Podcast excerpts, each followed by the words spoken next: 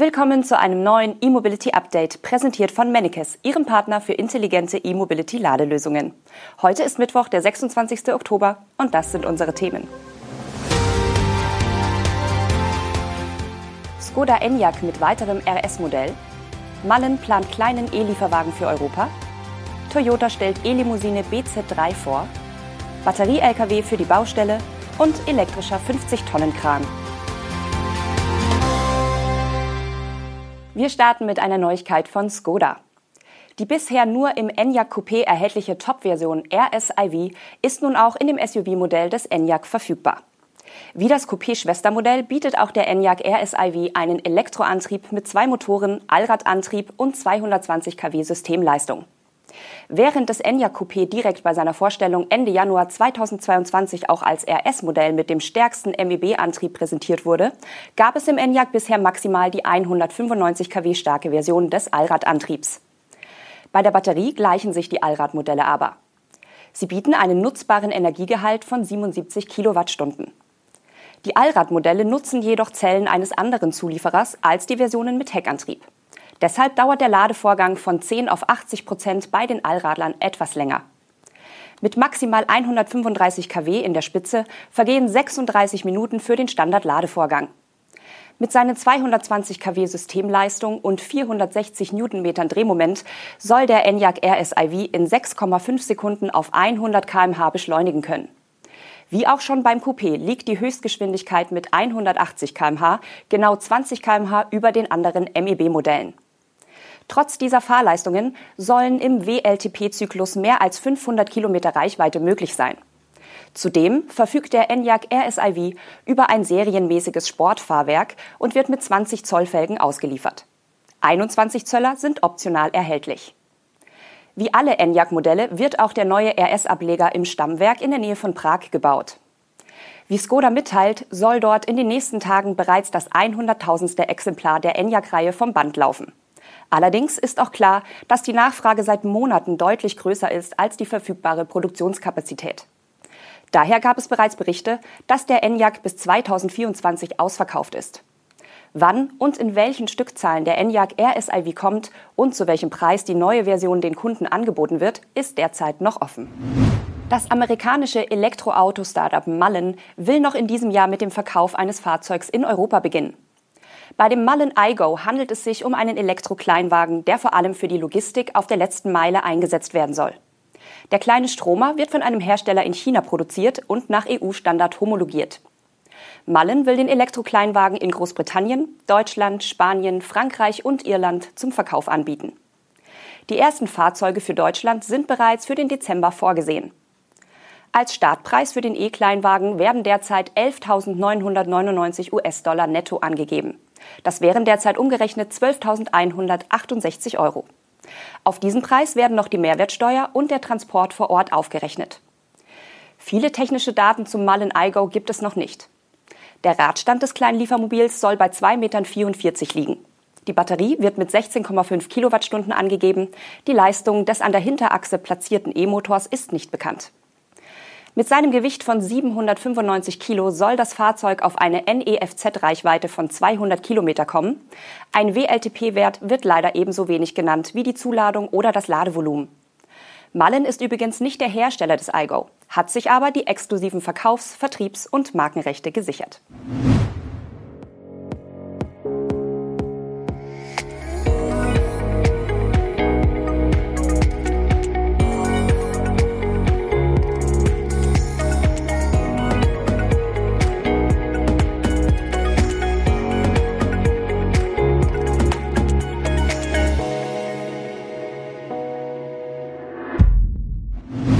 Toyota hat eine rein elektrische Limousine namens BZ3 angekündigt.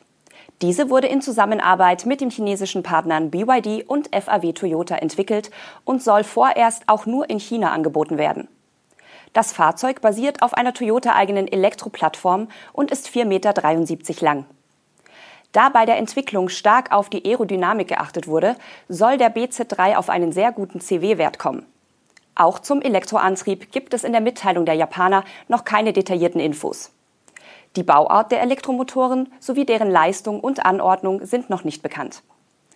Bei der Batterie gibt es zwar noch keine Angabe zum Energieinhalt, aber weitere Details. So kommt zum ersten Mal in einem Toyota eine LFP-Batterie zum Einsatz, die von BYD zugeliefert wird.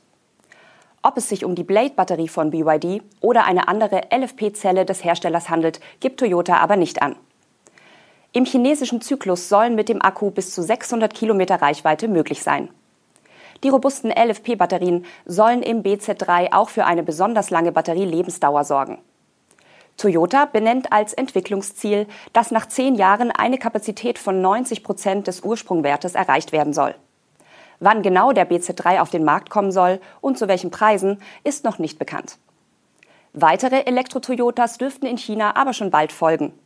Allerdings gibt es auch Medienberichte, wonach die Arbeiten an mehreren Modellen gestoppt wurden. Laut Insidern will Toyota die Produktionskosten senken, um Tesla und anderen Wettbewerbern besser Paroli bieten zu können. Offenbar geht die Entwicklung bei Toyota derzeit nicht schnell genug. Möglich ist, dass die Japaner deshalb noch weitere Kooperationen mit chinesischen Partnern eingehen. Etwa jeder fünfte in Europa verkaufte Lkw von Mercedes-Benz geht auf die Baustelle.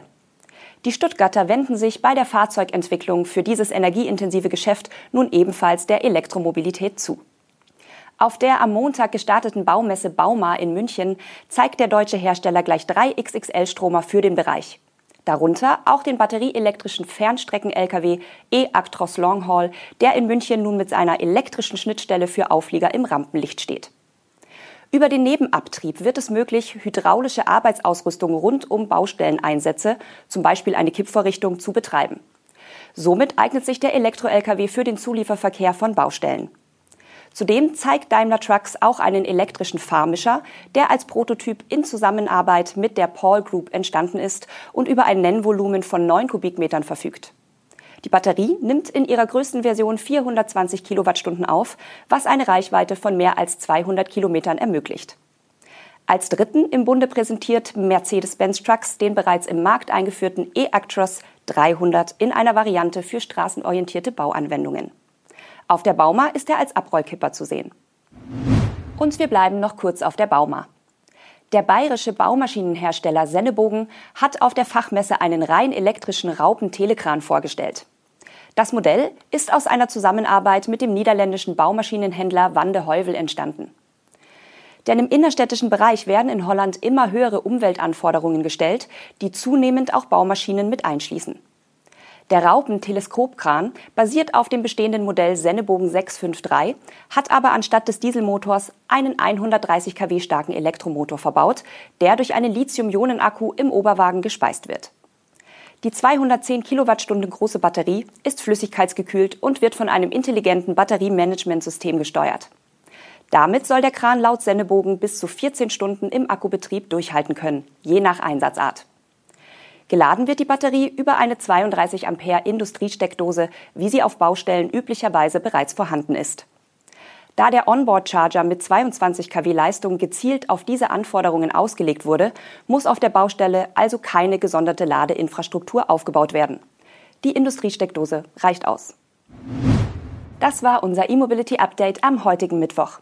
Die Sendung wurde Ihnen präsentiert von Mennekes, Ihrem Partner für intelligente E-Mobility Ladelösungen. Wir wünschen Ihnen noch einen schönen Tag.